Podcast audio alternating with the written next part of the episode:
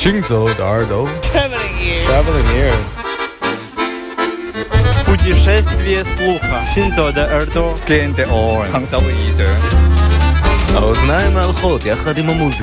oreilles qui marchent à travers le monde。行走的耳朵，行走的耳朵，你可以听见全世界。行走的耳朵。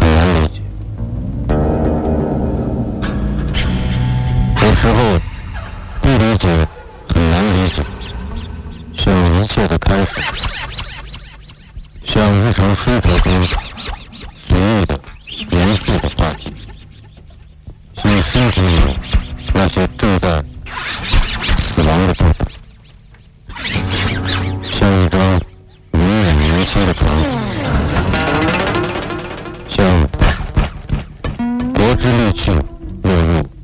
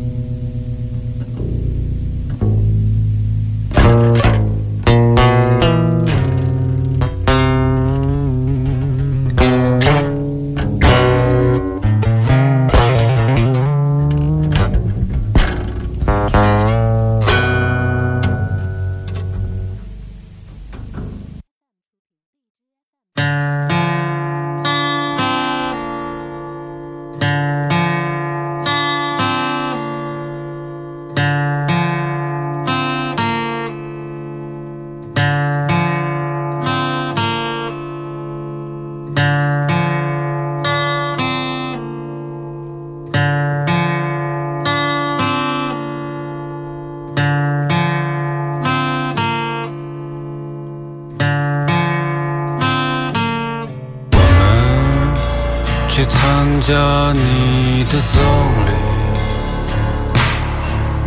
带着树叶带着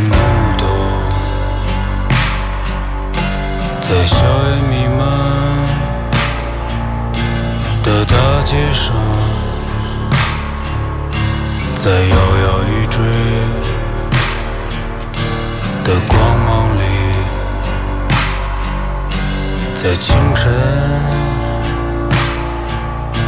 的路上在没有天空的天空里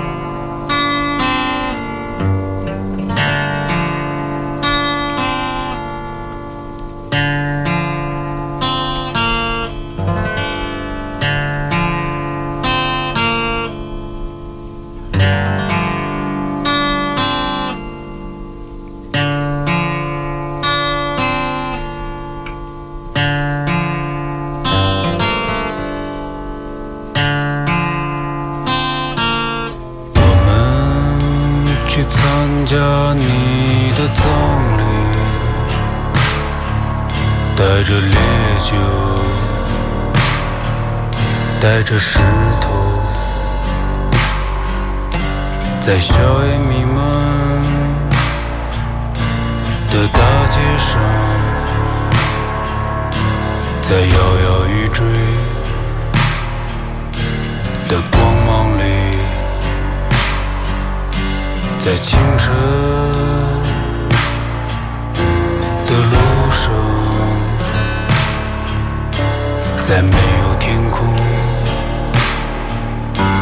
的天空里，太阳停止燃烧，海水流下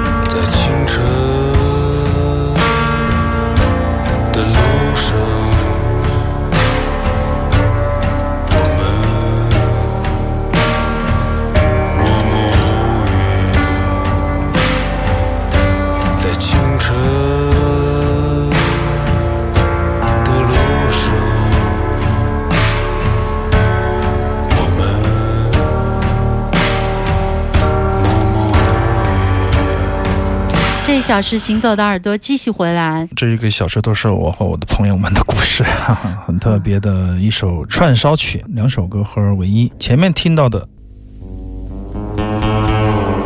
这一首是无调性的木吉他，就是马木尔，应该是一六或者一七年的时候，在乌鲁木齐的，我记得是在东子的一个小的排练室里面，一天就录完了跟吴吞的自由即兴的专辑。当时张东张东说太攒劲了，特别好的一张专辑，我听了以后也深受震撼。但这张专辑有可能出版不了，就是有可能它就被搁置了，也许很多年以后会被拉起来。我们在这里埋下一只伏笔，期待着当它面世的一天。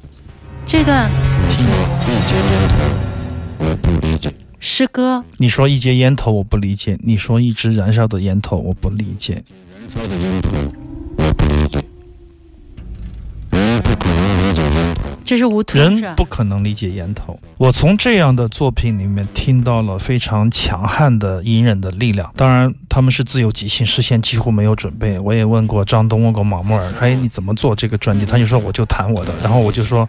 来吧，就是跟吴吞说你想怎么样都怎么样。吴吞就应该是拿起了他的诗歌本本啊，小本本，嗯他即兴的说出来一些想说的话，或者说唱一些想唱的歌，这张专辑就这么做出来了。这首歌之所以给我强烈的震撼，就是让我很清楚的知道，当你想表达一种思想，或者当你想表达一种意思，你的声音说的很大、很响亮，未必能够起到好的效果。有时候你把你的声音减弱、减慢，用缓慢的甚至于不清晰的声音去表达的时候，反而能够使听者的耳朵变得更亮，啊、让他的心变得更仔细。对，就是那种专注力更强，他会竖着耳朵要仔细的去听，对是吧？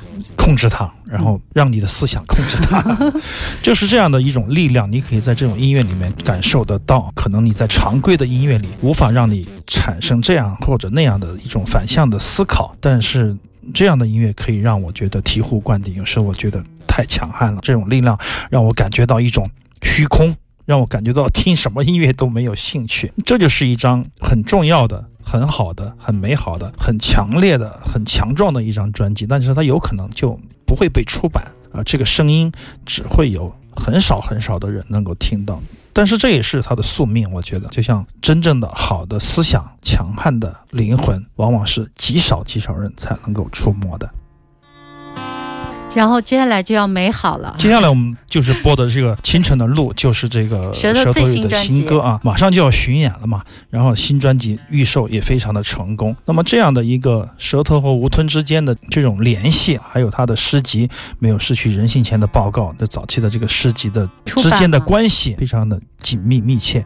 如果你用一点点时间去分析、去看他以前的诗歌，然后再期待他的巡演，我觉得将觉得是一个美好的认知的过程，一个新的舌头，一条新的舌头，慢慢的伸向了我们。我们要用什么样的方式去解读它、聆听它？让我们听他们的唱片，读他们的诗集，然后看他们的现场演出吧。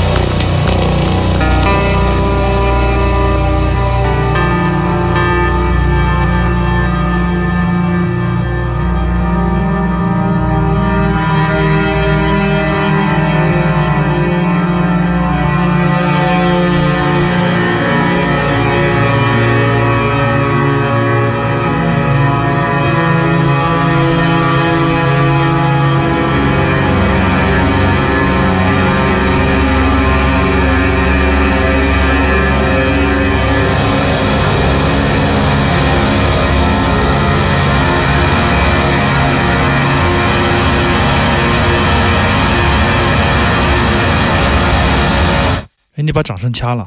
没有，我想，我想向我们的导播们证明这一段演出是有掌声的。是现场对我感觉这是一个大部头的一个作品。嗯，非常波澜壮阔的一首马默尔的作品。我记得当年的演出现场是在二零一八年的爵士节，因为大家知道我们的爵士节只要每次叫马默尔，马默尔就说：“哎，你又缺人了。” 当时我录了立体声，现场我非常的震撼，我听得我毛骨悚动。我觉得在听马莫尔众多的个人的计划的时候，他的贝斯的这个项目最让我震撼的就是明天音乐节，一九年的明天音乐节和一八年的这一个。现场，一七年他也来了我们的 OCT Loft 国际爵士音乐节，是弹的木吉他。很多人以为他是弹木吉他，实际上是弹木吉他噪音。特别的是一七年和一八年的时候，他都有返场演奏冬不拉，这是一个含金量很足的两个现场。嗯，但从此以后他就不返场弹冬不拉了。他发现了我的轨迹，发现了我们的轨迹，老是让那个舞台调音师绿野提前跟他说好，待会儿老马返场直接递冬不拉上去。递了两次以后，第三次他说他根本就不看我，绿野说。但是第三次，很奇怪的，作为他的好朋友，作为他的乐迷，一起工作的伙伴，十几年以来，我有七八年的时间，很长的时间，在一七一八年的时候，我都希望急迫的让。大众们能听到他优美的那个部分，你明白我的想法？嗯就是当我作为一个经纪人，或者说是带乐队去演出啊，嗯嗯，不管是义子还是马默尔，我都希望，哎，哪怕给他们一点点 OK 吗？就是这种想法。但是在马默尔的意识里面是不可能有这些东西的。就是说，比如说我说你，哎，影子绝版了，再出一点吧；星空的黑胶再出一点吧，我们一天就能卖完，也能挣点钱。他说：“现在我脑子里想的不是这些东西，就是他会用一句，在他看来特别平淡的话来重击我，你知道吗？嗯就是这种感觉，你会觉得有时候你会觉得被冒犯了，就觉得是不是是不是有有病啊？就是怎么怎么我跟你 就这种啊？但你想这句话说这句话的时候，你已经想了很久，但是就被他轻而对对对对易举就很淡淡的就带过去了平淡的。一句话就是嗯，现在我脑子里想的不是这些东西。理解这然后你觉得。你想的什么？你想的是八个安培的音箱吗？租过来得花几万呢，很有意思。但是在这场演出之后，现在我们听到这场演出之后，我完全放弃了之前的所有的想法。我觉得我终于可以很把自己也百分百的投入到哎对这个演出里面去了，我一点都不在乎我臆想中的观众的想法了。嗯，反应我只在乎我自己的感受，嗯就是我把我从舞台上扔了出去，扔进观众里去的这个过程花了可能很多年。嗯，如果有一点虚荣的话啊，我会觉得在这个演出之后，我放弃了这些想法。我觉得我们应该走向更彻底的黑暗，反正我说起来是有点很黑了。有点恐怖。但现在的马穆尔是最棒的，我觉得这一场是最棒的奉献。这场演出之前我放了立体声的版本，但是刘英混了这个版本之后，让我再一次的震撼。我觉得他被抹上了一层油，你知道吗？这种嗯感觉就是所有的声音都变得很激动、很冲动，充满着想要诉说的毛孔。就这种感觉，它被打开了，和我们以前立体声录的那个完全不一样。所以说我有必须要播放这个足本给大家，七分多钟的。那么这两场的唱片也会出 CD 的版本。我曾经动过一秒钟的，就是要不要出个黑胶，想嗯不会超过三十个人，算了。这方面我们要绝对的商人。但是这张唱片，二零一七和一八年的两场，一场是湘琴。一场是电贝斯，两首冬不拉翻唱曲，嗯我们会做到一张唱片里面。黑胶希望哎，下个月 CD，嗯，啊下个月也许可以出版，算是了结这一段。我们听一下现在这一段吧。这是非常典型的属于马穆尔的贝斯线，就是你一嗯听从这个阿里卡开始，他就对这种用法熟练于身，而且他会随时的通过效果器的铺排来把这些东西插进去。这也是我特别马木尔的桥段嘛，一听哎，老马来了。对这一段，如果在现场的话，我都想象不到，对对对，非常的非常的迷幻，你会觉得被带入了另外一个世界。为什么我们花这么多时间去表扬他？但这张唱片，我觉得这一节的前三首曲子，看从马木尔和吴吞的自由即兴，到吴吞的清晨的路，到现在听到的贝斯噪音的 Daddy 的，看到两个人的友谊，看到我们之间的友谊，朋友们的专辑，让噪音也变得有感情了。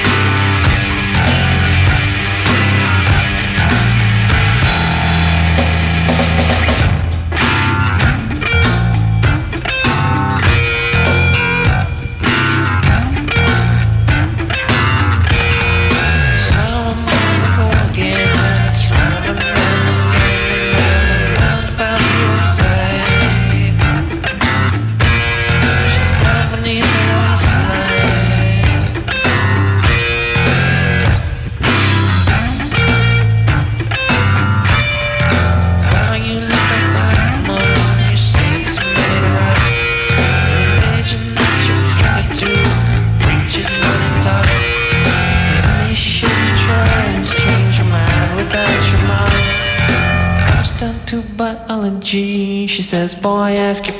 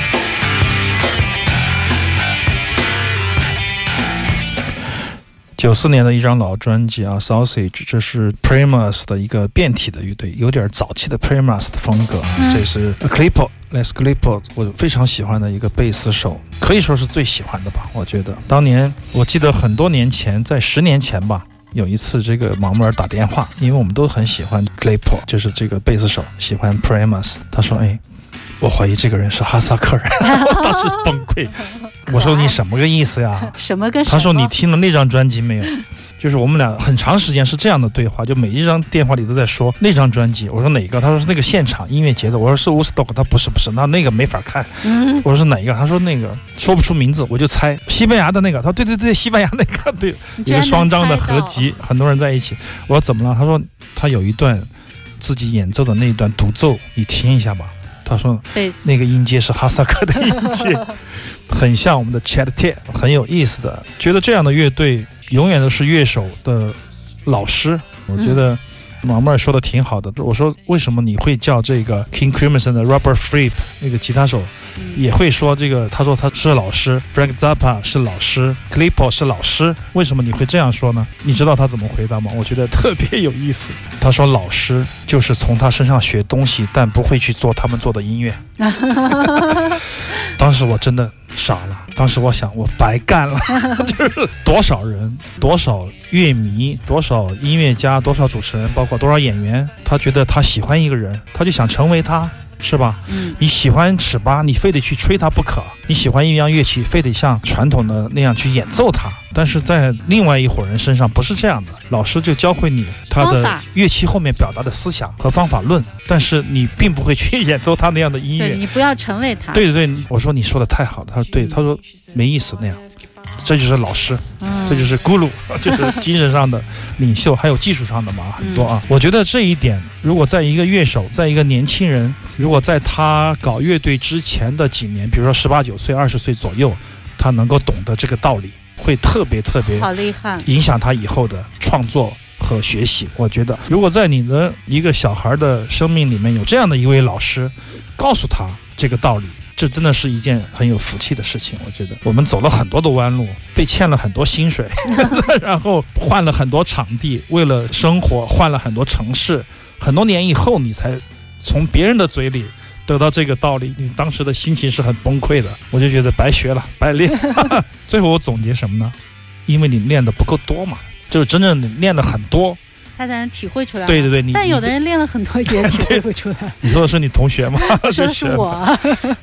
我觉得你古筝弹的挺好的。嗯不管怎么样，这样的 Sausage 这个乐队很短命。当时我买了两张，我记得是打口的啊，没打到的送给了老马。特别简单的，其实这个乐队就是简单的炫技。它的音乐性，这首歌至少看起来没有那么强悍，统一的律动节奏，然后吉他、鼓和贝斯的敲击之间的一种运用关系，我觉得是非常好的。如果你是一个会一点点乐器的乐迷，你会得到更多更多的快感，就这么个意思吧。然后说回到刚才，刚才我又收到几个短信，就是朋友们在在听我们在家里听音乐的时候说，哎，那个毛毛这个专辑怎么以前的专辑没这个感觉呢？我说，因为它不是通过电台调频播出来的，因为它被加持了，或者他被蒙骗了，好像是从我们这儿出来的声音，你就会觉得哇，有一种权威的认证。还有解读啊。对对对，有一种认证感，哎，带不带这个发票或者这种感觉啊？但你就相信他了。如果是你在路边的众多唱片里面，你挑出一张，你听到这样的音乐，你会喜欢吗？我觉得也是未必的。这就是刚才跟刘倩说的，你需要投入一段时间，在里面待一段时间，你才知道哦，有些东西在变化。有一些想法在变化，我没有弹乐器的时候的想法和我弹的那一瞬间以后的想法完全不一样了。因为我知道乐器摸得着了嘛，你就有要求了。你弹了三分，你就想要六分，但是你没有弹的时候，你就是零。零是什么意思？就是一对他来说都弥足珍贵，都非常厉害了。所以说你不进入是很难找到他的感觉的。然后一想到刘英的混音，刘英在混音初期的时候，因为他是一个跟小雨他们当年在乐队里被我强行抓来干活的，就是一个吉他手，也喜欢音乐，喜欢爵士，也玩流行，玩摇滚。他为了想要混音，他也去学打鼓、键盘、乐理都很好。他就会说：“他说我听会也混完了。”他说：“这个飞哥，你能告诉我他为什么要这样弹吗？” 当时最早的时候，他说他当时演奏的时候怎么想的呀？嗯他很想知道这个被他混音的这个人，他到底为什么要演出这样的噪音，为什么这样的表达？但慢慢的，我感觉到变化非常非常明显。在混了很多很多的专辑之后，混了马诺尔的各种专辑之后，然后有一天他说：“嗯，我知道了。”说他们的音乐是真的，他他说是真的。我说那真的是怎么回事？我前天跟他聊，他说真的就是说你是用什么方法用什么乐器不重要，嗯你的音乐的表达是真的。他说这个骗不了我。他说我一听那些噪音，我就觉得是真的，这个音乐是发自内心的表达。他说我觉得是很棒的东西。他有个这样的转换，然后他就开始感知这种音乐。我觉哎，嗯他这样一说，就让我想起来，就很多刚刚做记者的一些主持人就会说，比如说哦采访的时候就说：“哎，你是在什么情况下写的这首歌？你为什么要这样写呀？你当时写的时候是什么心情啊？”刚开始我们入行的时候，对，都会问这种比较傻的问题。嗯，前几天有一个小朋友采访我，一个稿件就说：“最近有什么碰到什么有趣的事儿吗？” 我说：“你这个问题是我见过的最雷人的问题，是没有人愿意回答你这样的问题。那我修改一下，你最近碰到了什么好玩的人没有？” 哎，我觉得从刘英的混音、各种立陶宛、阿卡尔这些混音的故事，可以看到一个人的成长。最重要的是，我们可以从中体会到音乐的不同啊，音乐的变化。我觉得这一点来说，对我们是非常重要的。关于我们是不是要投入的去做一件事情这个问题上，我们现在我们应该觉得我们已经没有分歧了。